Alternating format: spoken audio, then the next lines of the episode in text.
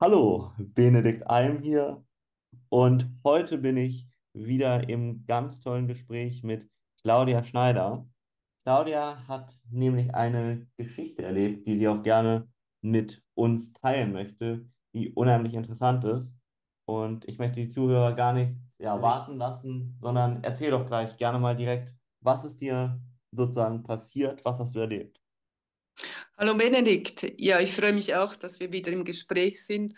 Und das Erlebnis äh, ja, betrifft vor allem unsere kleine Hündin. Sie ist jetzt sechs Monate alt und natürlich sehr neugierig auf alles. Und kürzlich bei einem Spaziergang kamen wir an einer Schafherde vorbei und sie hat da höchst äh, interessiert äh, geschaut, was da abgeht auf dieser Weide und äh, die war umzäunt, so von einem Maschenzaun. Mhm. Und äh, ich habe einen kleinen Moment nicht aufgepasst und sie hat dann ihre Nase an diesen Zaun gehalten und hat aufgejault. Ich bin wirklich, es ging mir durch Mark und Bein. Äh, der war halt elektrisch geladen und mhm. das hat sie voll gezwickt. Oh. Und äh, ja, sie, sie, hat sich dann schon erholt, aber ist natürlich ein Schock. Ich hoffe, sie, mag sich, sie kann sich daran erinnern für ein nächstes Mal. Mhm. Ähm, interessant fand ich auch, äh, normalerweise schläft sie ähm, im Zimmer unserer Tochter und äh, sie hat dann am Morgen erzählt, äh, dass Malina, so heißt der Hund, mhm. äh, geträumt hat offensichtlich und sie ist aufgewacht, weil sie total schockiert war, weil sie äh, sehr laut aufgejault hat. Mhm. Da gab es aber physisch jetzt keinen Grund dafür. Sie lag da in ihrem Bettchen äh, bequem und alles. Und ich habe ihr dann die Geschichte erzählt und ich gehe davon aus, dass sie im Traum dieses äh, Schockerlebnis verarbeitet hat. Das ist einerseits mhm. interessant äh, im Hinblick äh, auf Träume. Das ja. geht offenbar auch Tieren so, dass sie das Erlebte verarbeiten. Mhm. Aber das hat mir auch mal wieder deutlich gemacht, dieser äh, ganze Elektromagnetismus ähm, nehmen wir ja meistens äh, wahr im Sinne von, ja, wir haben Elektrizität, das gibt Strom, äh, aber damit hat es sich. Mhm. Und äh, ab und zu kommt es vor, dass wir auch äh, merken, dass wir irgendwie elektromagnetisch ticken. Sagen Sie mal, wenn man auf einem äh, Teppich geht, der gewisse ähm, Kunstfaser, aus, aus, Kunstfasern ist vor allem, mhm. äh, dann kommt es vor, dass es wie ein bisschen Funken gibt sogar mhm. oder dass es so ein bisschen zwickt. Mhm. Und äh, das, sind, das ist ein Hinweis darauf, dass wir selber elektromagnetischer Natur sind. Mhm. Mhm. Und äh, ja, theoretisch war mir das schon bewusst oder eben in solchen Momenten habe ich das immer mal wieder gemerkt. Mhm. Aber im Laufe meiner Recherchen für mein Buch, äh, was wir über Bewusstsein wissen sollten, hm, ist das eben auch ein großes Thema. Da habe ich viel recherchiert und mhm. ich denke, es ist der Themenkreis, wo ich am meisten gelernt habe oder mir am meisten bewusst geworden ist. Mhm. Ähm, es ist ja dieser ganze Elektromagnetismus, das, das, Verständnis dafür, das kam ja relativ spät, also erst so in der zweiten Hälfte des 19. Jahrhunderts haben mhm. verschiedene mhm. Forscher äh, das entdeckt auf mhm. verschiedene mhm. Art und Weise mhm. und äh, konnte dann eben gegen Ende des 19. Jahrhunderts auch nachgewiesen werden. Mhm. Aber es war eigentlich erst Einstein, äh, der klar gemacht hat, wie dieser Elektromagnetismus eben allumfassend wirkt. Also mhm. das ist grundlegend und, und allgegenwärtig im Inneren unseres Planeten, auch im Universum oder in jedem einzelnen Atom, in jeder Zelle und auch wir Menschen, wir sind elektromagnetisch tickende Maschinen oder Wesen. Ähm, ja. Und das vergisst man gerne äh, zwischendurch. Aber ähm, der Punkt ist eben auch, das ist auch ein Aspekt, der mich dann, äh, mir war bewusst, dass, dass man ein EEG machen kann. Also es war, mhm. wurde in unserer Familie auch schon angewendet. Mhm. Also beim EEG, das ist äh, ein System oder eine Messfunktion, mhm. äh, die hat ein Deutscher entwickelt, das war der Hans Berger. Mhm. Und äh, der hat das EEG 1929 erstmals vorgestellt. Mhm.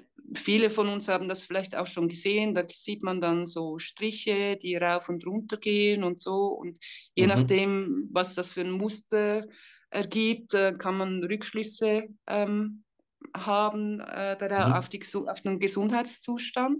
Mhm. Aber sagen wir mal, mal, viel mehr wusste ich nicht darüber.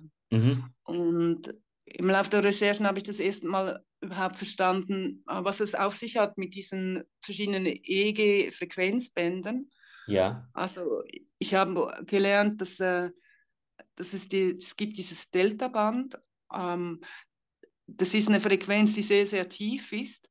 Und mhm. äh, ich wusste nicht, dass äh, Neugeborene bis etwa im Alter von zwei Jahren äh, vor allem in diesem Frequenzbereich pulsieren. Mhm. Und äh, das steht eigentlich für Tiefschla Tiefschlaf, aber eben auch äh, für einen Zustand von Trance. Mhm. Und wenn man sich dann, du hast ja ein, ein Baby auch, äh, wenn man sich das dann äh, anschaut, wirklich, sind die ja wirklich ja, effektiv noch in einem Zustand, wo sie noch nicht so geerdet sind, wo sie wirklich so transmäßig drauf sind. Mhm. Ja. Und dann die etwas, etwas älteren Kinder, ähm, so äh, die Kleinkinder, die, ähm, deren Gehirn äh, pulsiert vor allem im äh, Theta-Bereich. Mhm. Und äh, wir Erwachsene erleben diesen Theta-Bereich auch, aber eher selten. Mhm. Ähm, zum Beispiel, wenn wir in tiefer Entspannung sind oder äh, unter Hypnose oder mhm. wenn wir Wachträume haben. Mhm. Mhm. Und das ist eine äh, Frequenz, wo wir sehr lernfähig sind, kreativ sind, mhm. uns auch gut konzentrieren können. Und ja, das, das, sieht man eben dann auch, wenn man sich das verbildlicht bei den Kleinkindern. Die können ja total vertieft und konzentriert in ein Spiel sein. Das, mhm. Die ganze Welt ringsherum rückt dann weg. Ja. Mhm. Und, und wenn sie etwas älter werden, dann nimmt diese Lernfähigkeit noch stärker zu. Das ist der Alpha-Zustand. Mhm. Äh, da hat man eine äh, nach innen gerichtete Aufmerksamkeit, man ist mhm. entspannt, man kann sich gut erinnern und eben auch sehr gut lernen.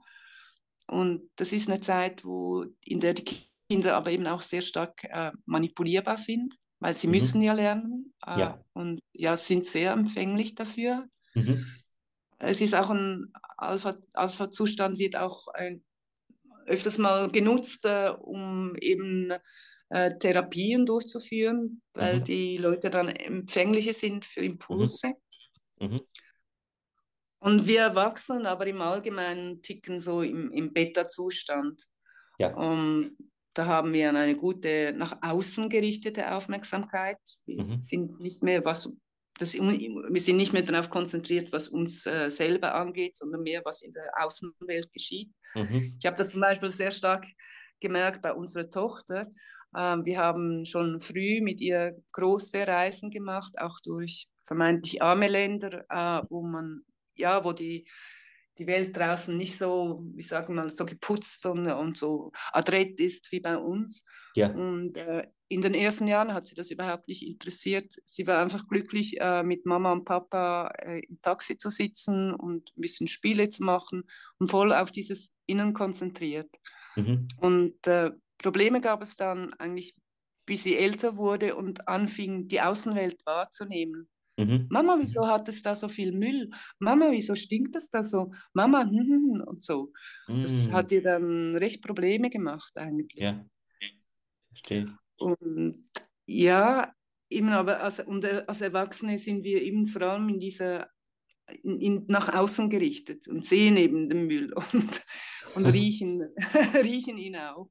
Ja. Ähm, und wenn diese Beta-Schwingungen ähm, dann hochdrehen, die haben natürlich auch eine gewisse Bandbreite, äh, dann geht es dann in Richtung Hektik, Angst und äh, ja, eine Überaktivierung. Mhm, ähm. Und das ist etwas, was man schon auch be beobachten kann in unserer Gesellschaft, dass wir oft eben in dem oberen Bereich diese Beta-Wellen ticken. Ja. Und dann haben wir eben nicht mehr die Entspannung und mhm, ja, mhm. sind nicht, ja.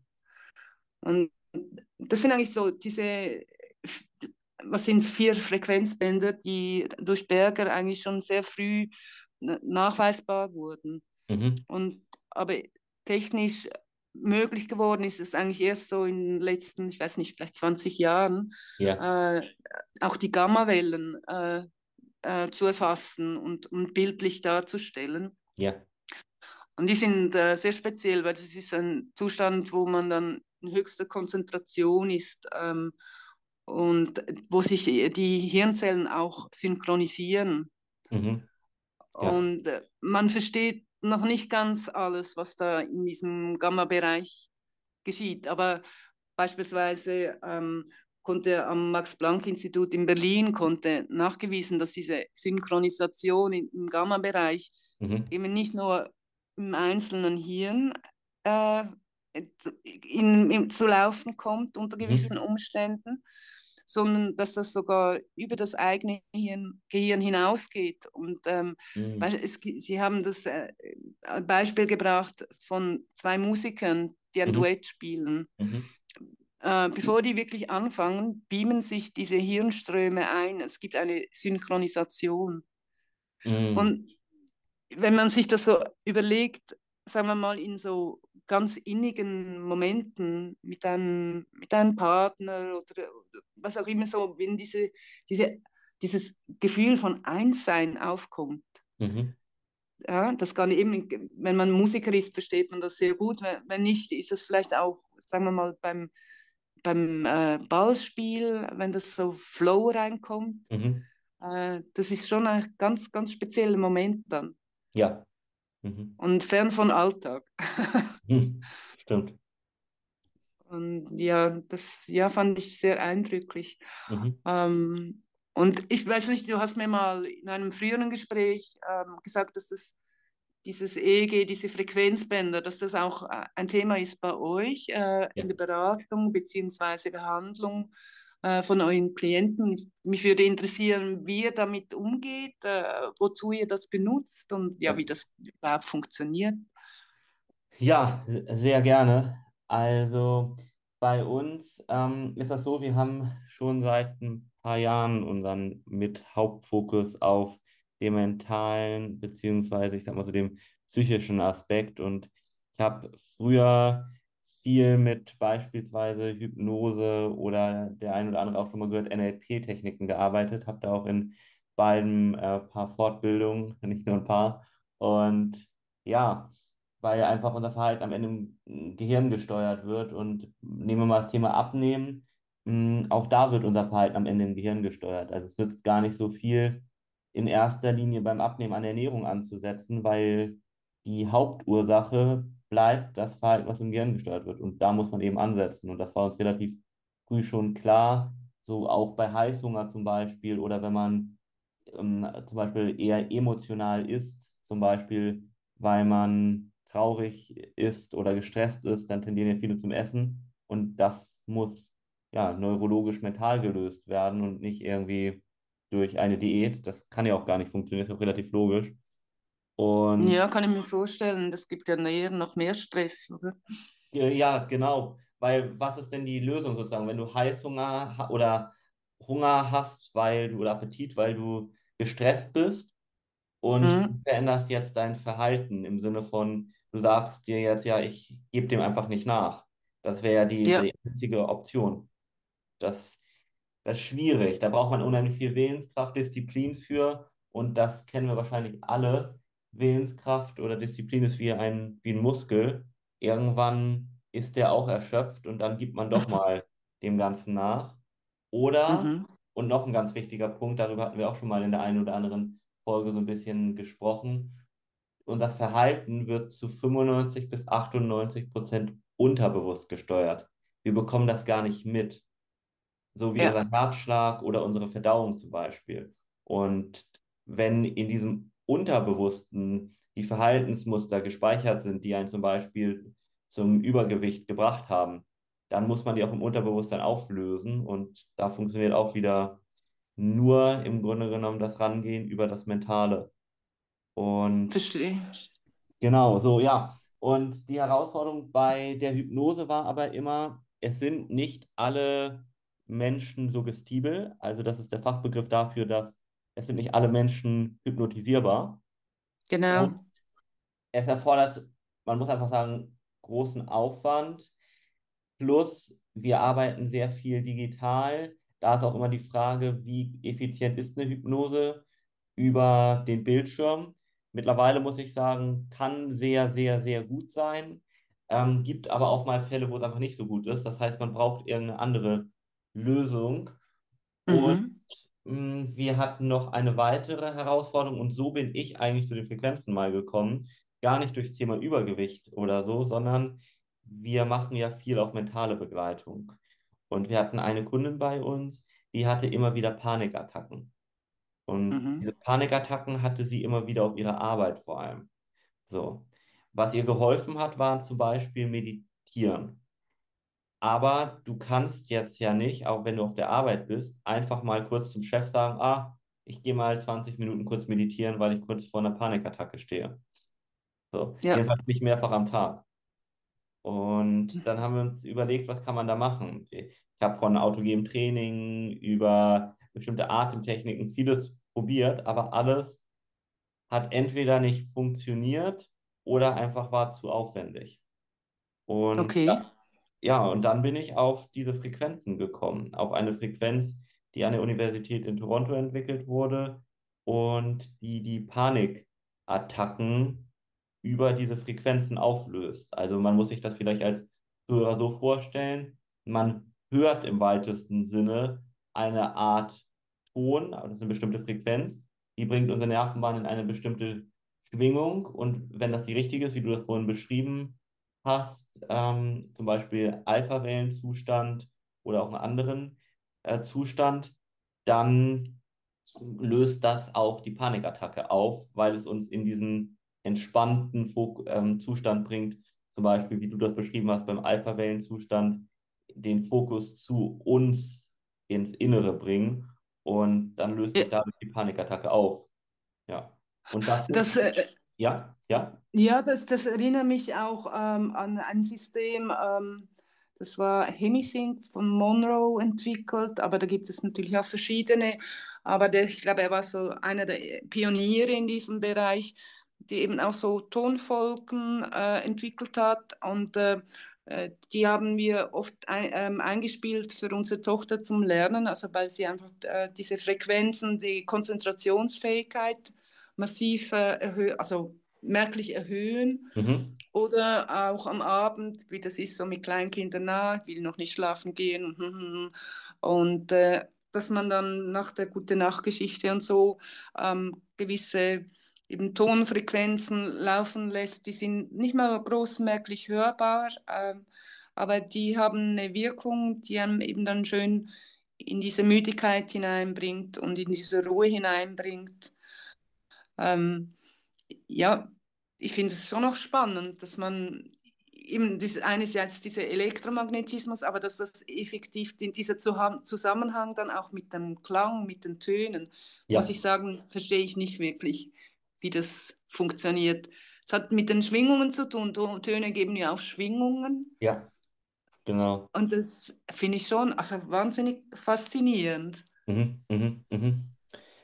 Ähm, man kann das mal vielleicht am Beispiel von binauralen Tönen nehmen, die kennen viele noch. Das ist auch ein relativ einfaches Wirkungsprinzip. Ähm, man muss sich das so vorstellen, also die Grundlage ist ja erstmal, dass unsere, unser Gehirn oder unsere Nervenbahn tatsächlich in Frequenzen funktionieren. Ne? Das ist ja auch soweit verständlich, oder? Jawohl. Ja. So. Und jetzt funktionieren binaurale Beats so, das ist ja altgriechisch für zwei, bi, dass du links und rechts jeweils mit Kopfhörern eine unterschiedliche Frequenz hörst. Im Sinne von, du hörst zum Beispiel rechts 15 Hertz, das ist die Einheit, in der äh, Frequenzen gemessen werden. Also merkst du Mhm. ruhig nur 15, das ist das Wichtige, und links 10. So. Mhm. Und unser Gehirn muss das in der Mitte ausgleichen, weil es sonst äh, zu ja, einem Ungleichgewicht im wahrsten Sinne des Wortes führt. Und das heißt, wenn du rechts 15 Hertz hörst, links 10, dann gleicht das unser Gehirn in der Mitte an mit 12,5 Hertz. Okay. Und wenn das jetzt der richtige Wel äh, die richtige Frequenz wäre, zum Beispiel um aus der Panikattacke rauszukommen, dann würde Ja. sich das dadurch auflösen. Also 12,5 Hertz in dem Beispiel ist auch das, was du vorhin beschrieben hast, der Alpha-Wellenzustand. Ja, genau. Genau. Okay, krass. So funktioniert äh, beispielsweise eine der Techniken von den binauralen, aber es gibt noch weitaus andere Arten. Es gibt isochronische, es gibt mononaurale, alles Mögliche. Und da muss man immer ein bisschen gucken, was wirklich für den jeweiligen Bereich auch das effizienteste ist. Ja, ich habe da auch ähm, gesehen, also dass, äh, da, da, wurde auch sehr viel, nach der Entdeckung des EEG, wurde natürlich sehr viel damit auch experimentiert, ähm, was eben geschieht, wenn man von außen mittels Elektroden äh, diese Frequenzen beeinflusst. Mhm. Und äh, da gibt es auch eine Technik, ähm, die wird transkraniell, so, sorry, ich sage es nochmal, transkranielle Gleichstromstimulanz genannt, also kurz TDCS. Ja. Und damit wurde vor allem in den 60er Jahren experimentiert. Ähm, das sind ultrasubtile Stromimpulse. Also mhm. da geht es nicht irgendwie um eben um einen Stromschlag, wie es unser Hund äh, erlebt hat, sondern da merkt man maximal ein Kribbeln. Mhm. Aber nachweislich äh, tut sich effektiv was im Gehirn. Ja. Und äh, vor allem das amerikanische Militär hat äh, viel damit experimentiert. Ihnen ging es darum, eigentlich äh, die Leistungsfähigkeit ihrer Soldaten äh, zu optimieren. Mhm. Und äh, da hat sich nur zum Beispiel gezeigt, ähm, dass sie mit Hilfe dieser Impulse eben weit länger als die üblichen 20 Minuten konzentriert eine Videoüberwachung beobachten können. Mhm. Also die, die Konzentrationsfähigkeit generell markant äh, steigern. Ja. Oder äh, sie haben auch Versuche gemacht mit ähm, bestimmten Computerspielen und da hat sich auch gezeigt, dass die Probanden unter dem Einfluss äh, dieser elektromagnetischen Impulse, obwohl die eben kaum spürbar sind oder ja, merkbar sind äh, physisch, äh, dass sie markant besser abschnitten in diesen Spielen als äh, Probanden, die eben keine Stromimpulse erhalten haben. Mhm. Mhm. Und äh, da fragt sich, also der Mensch hat ja immer mal wieder das Bedürfnis, sich äh, zu optimieren, seine Fähigkeiten zu optimieren. Das ist einerseits äh, natürlich super, wenn so etwas, das ja, hilft und schadet nicht. Ähm, andererseits ist das natürlich auch ein sehr ambivalentes äh, äh, Thema, äh, Thema, weil äh, so wie man das Dinge optimieren kann, kann man es natürlich auch ähm, nutzen, um ja, Menschen zu manipulieren ja. äh, in einer Art und Weise, wie sie es eigentlich von denen nicht erwünscht ist. Mhm. Und das ist schon auch ein Bereich, wo ich äh, im Zusammenhang mit meinen Recherchen ziemlich auf die Welt gekommen bin. Ähm, ja, einerseits ähm, wie viel da vor allem im Kalten Krieg äh, experimentiert wurde mit äh, Frequenzen, die auch auf Distanz ähm, auf ein bestimmtes Objekt äh, ge ge geleitet werden oder mhm. fokussiert mhm. werden. Also es gibt ein Beispiel von der amerikanischen Botschaft in Moskau, mhm. Äh, wo die Leute, die dort äh, wohnten und arbeiten, ernsthaft erkrankt sind und ich weiß nicht, ob es heute nachgewiesen ist oder ob es nach wie vor äh, nur quasi eine Annahme ist, aber mhm. ähm, man geht schon davon aus, oder beziehungsweise man weiß zumindest, dass damals Russland sehr stark experimentiert hat mit elektromagnetischen Wellen, die eben das Ziel haben, äh, mental Einfluss zu nehmen. Mhm. Mhm. Und das ist ja noch das eine, also das ist auch heute noch ein Thema, äh, auch so in Verschwörungstheorien, äh, aber auch effektiv in der Aufrüstung, also wenn es darum geht, äh, eben ja, Maschinen zu erfinden, um andere zu beeinflussen zu ihrem Nachteil. Mhm. Ähm, aber andererseits, was mich dann eben auch überrascht hat, mein, wir alle wissen, dass es Herzschrittmacher gibt, mhm. aber wenige sind sich bewusst, dass es auch Hirnschrittmacher gibt. Mhm. Grundsätzlich spricht ja nichts dagegen. Also wenn man einem Herz helfen kann, so zu ticken, wie es soll, warum soll man das nicht auch im Hirn machen? Mhm. aber da ist eben auch wieder die Motivation, da äh, sich in dieses, Themen, in dieses Thema, in diese Forschung zu begeben, natürlich relativ fragwürdig gewesen, zumindest in Anfängen. Ja. Ähm, da war in Amerika der spanische äh, Forscher Delgado heißt er, aber mhm. hat geforscht in, in den USA, vor allem im Auftrag des amerikanischen Militärs. Und der hatte schon eine ziemlich spezielle ähm, Einstellung. Also er war eigentlich überzeugt, dass der Mensch kein Recht darauf hat, so zu ticken, wie er tickt, äh, sondern er war überzeugt, man müsste die Menschen gleichschalten. Mhm. Und er hat eben äh, geforscht, wie dies möglich wäre. Und er war so in meinem Verständnis zumindest extrem erfolgreich damit. Ja. Also der hat dann zum Beispiel bei Ratten, ich glaube, ich habe das schon mal erwähnt, äh, mhm. hat er dann, also das, die, die Elektroden werden rein operiert ins Gehirn und können dann über Fernsteuerung von außen äh, in Betrieb gesetzt werden oder eben abgeschaltet werden. Ja. Und äh, da, da, wird immer mal wieder ein Beispiel erwähnt mit Ratten. Also die konnten auf Knopfdruck ihre Wollust aktivieren. Mm. Und äh, dieser Knopf wurde dann von den Ratten so oft äh, betätigt, dass sie sogar das Fressen vergessen haben. Mhm. Oder auch, äh, er hat auch äh, mit Menschen äh, solche Versuche gemacht und die Probanden, also eine, eine Frau, die er operiert hat, äh, hat ihm dann gesagt, diese, diese Elektrode ist stärker als, als mein Wille. Ich kann nichts tun, ich bin da völlig ausgeliefert. Ui. Mhm. Ja, äh, also sein berühmtester Auftritt war dann in Goraba auf einer Stierkampfarena. Äh, mhm. Da hat er einem Stier ein Elektro einplantiert und äh, der schnaubte dann los auf diesen Typen Delgado und der hat äh, auf eine Fern Fernbedienung den, den Druck, Druck äh, sorry, den Knopf gedrückt und der Stier blieb am Bock still und ist ganz friedlich weggetrottet. Mm. Also es macht schon auch Angst, oder? Ja.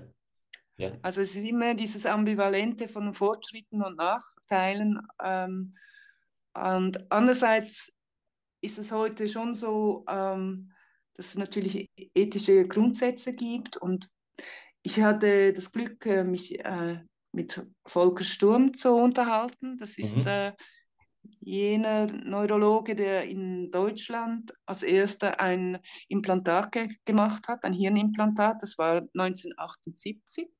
Ja. 2013 war, hat, waren es etwa 500 Personen in Deutschland, die äh, ein Hirnimplantat erhalten haben.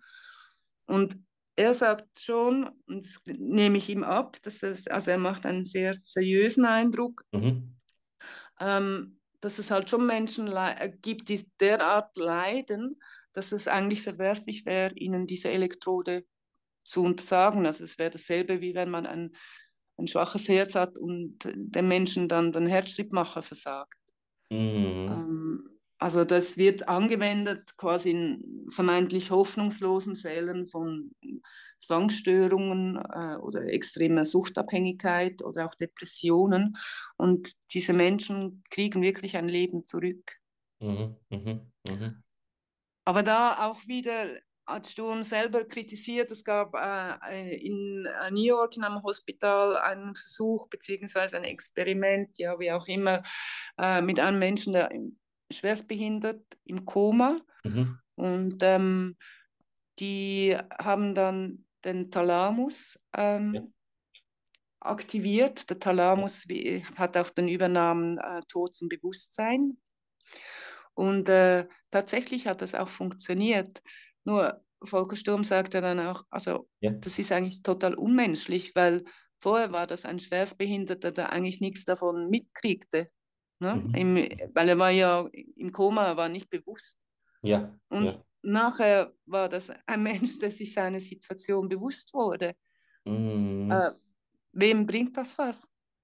Ja, das Frage. bringt einfach diesem Patienten nur Leiden. Mhm.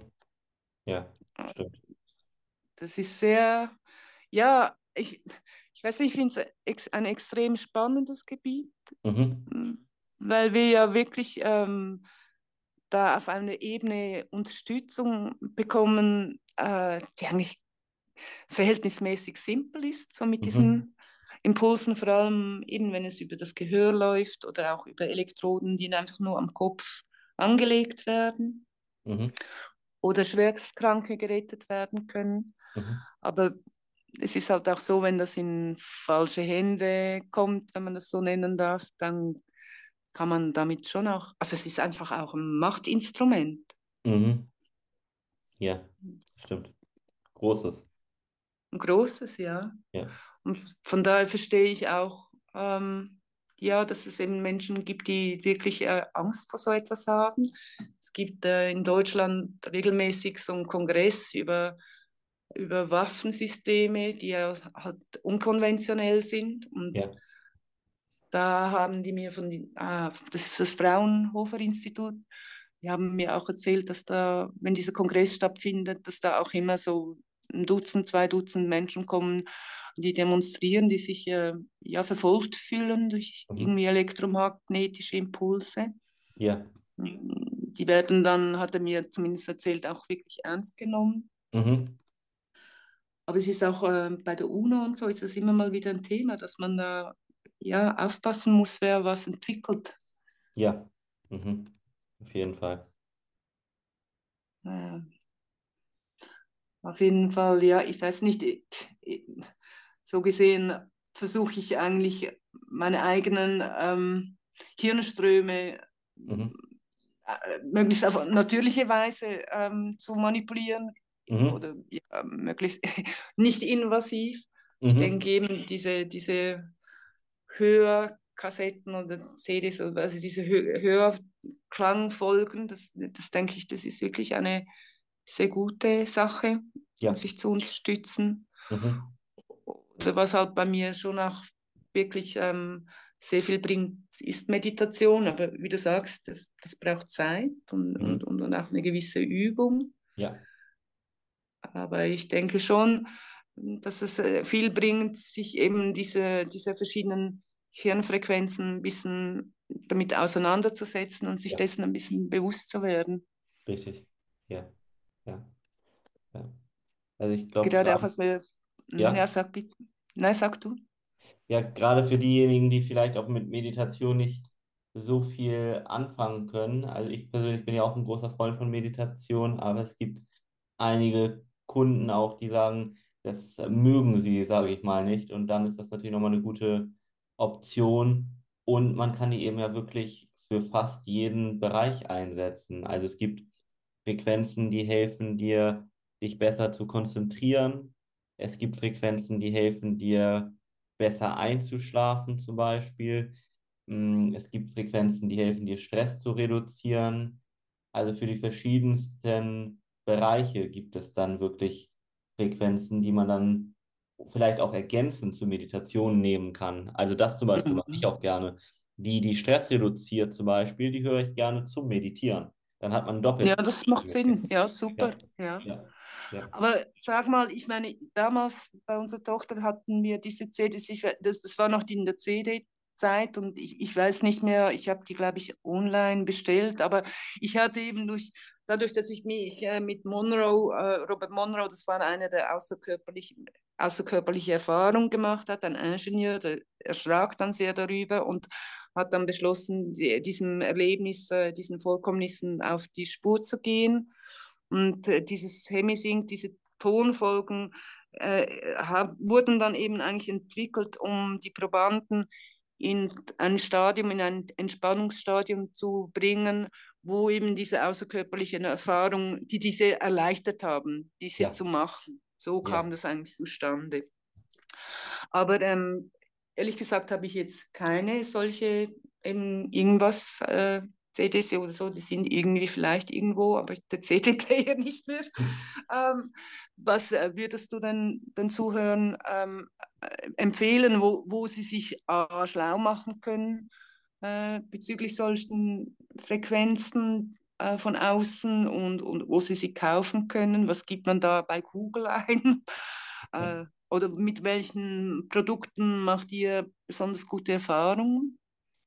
Ja, Also man muss da mittlerweile, finde ich, ein bisschen aufpassen, weil der Markt groß geworden ist und es gibt da einige äh, Hersteller, sage ich mal, die keine so gute Qualität haben oder die, wie soll man das mal sagen, eher so ein bisschen in negativ in diesem Sinne gemeinte esoterische Richtung gehen, Äh, aber Das habe ich eben, ist auch mein, mein Eindruck eben, dass das, äh, genau, also so gut es klingt, äh, bin ich ein bisschen skeptisch, also da mir irgendwas reinzuziehen. Ich denke nicht, dass das alles äh, gleiche Qualität ist. Genau, das ist ein springender Punkt. Bin ich dankbar, dass du das ansprichst.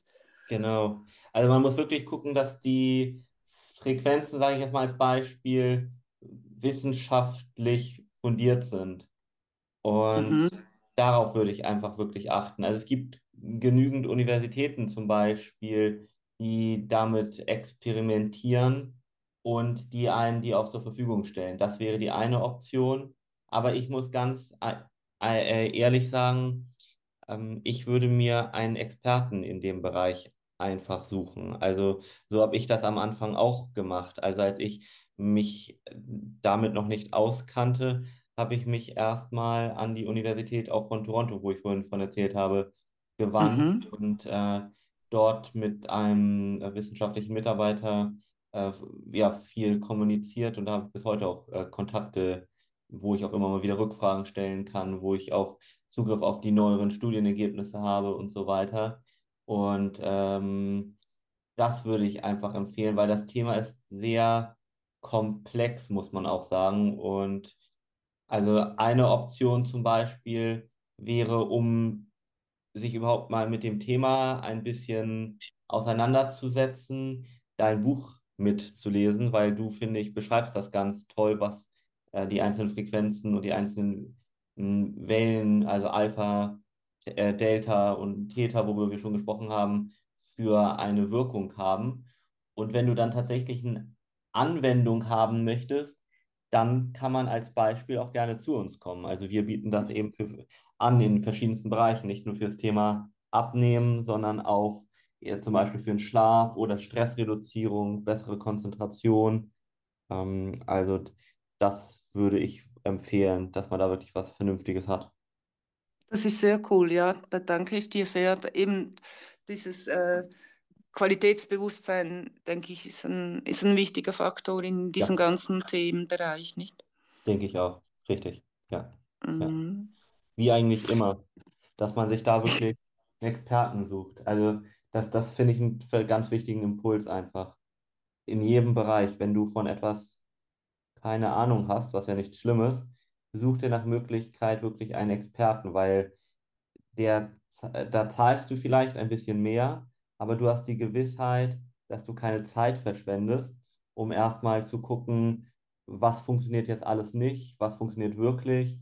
Dann gibt es einfach so viele widersprüchliche Informationen. Wissen ist so ein bisschen inflationär geworden. Es ist wirklich wichtig, dass man jemanden hat, der sich mit der praktischen Umsetzung da auskennt und das eigentlich in jedem Lebensbereich, wenn man ja Zeit sparen möchte und einfach wirklich das beste Ergebnis haben möchte. Nicht ohne Grund haben Leute in den verschiedenen Bereichen nach Möglichkeit eine Monate- oder jahrelange Ausbildung und warum sollte man seine Lebenszeit verschwenden, um das, was andere schon herausgefunden haben, selber mühsam sich ja, ausarbeiten zu müssen, frage ich mich immer. Absolut, da gebe ich dir völlig, völlig recht. Dann möchte ich mich herzlich bedanken für dieses, wie ich finde, sehr spannende Gespräch. Ich hoffe, es hat auch euch in inspiriert und ich freue mich schon auf ein nächstes Mal. Ich wünsche euch eine gute Zeit und bis bald. Tschüss. Vielen Dank, liebe Claudia, gerade für die tollen Einblicke und natürlich freue ich mich auch auf unsere nächste gemeinsame Folge.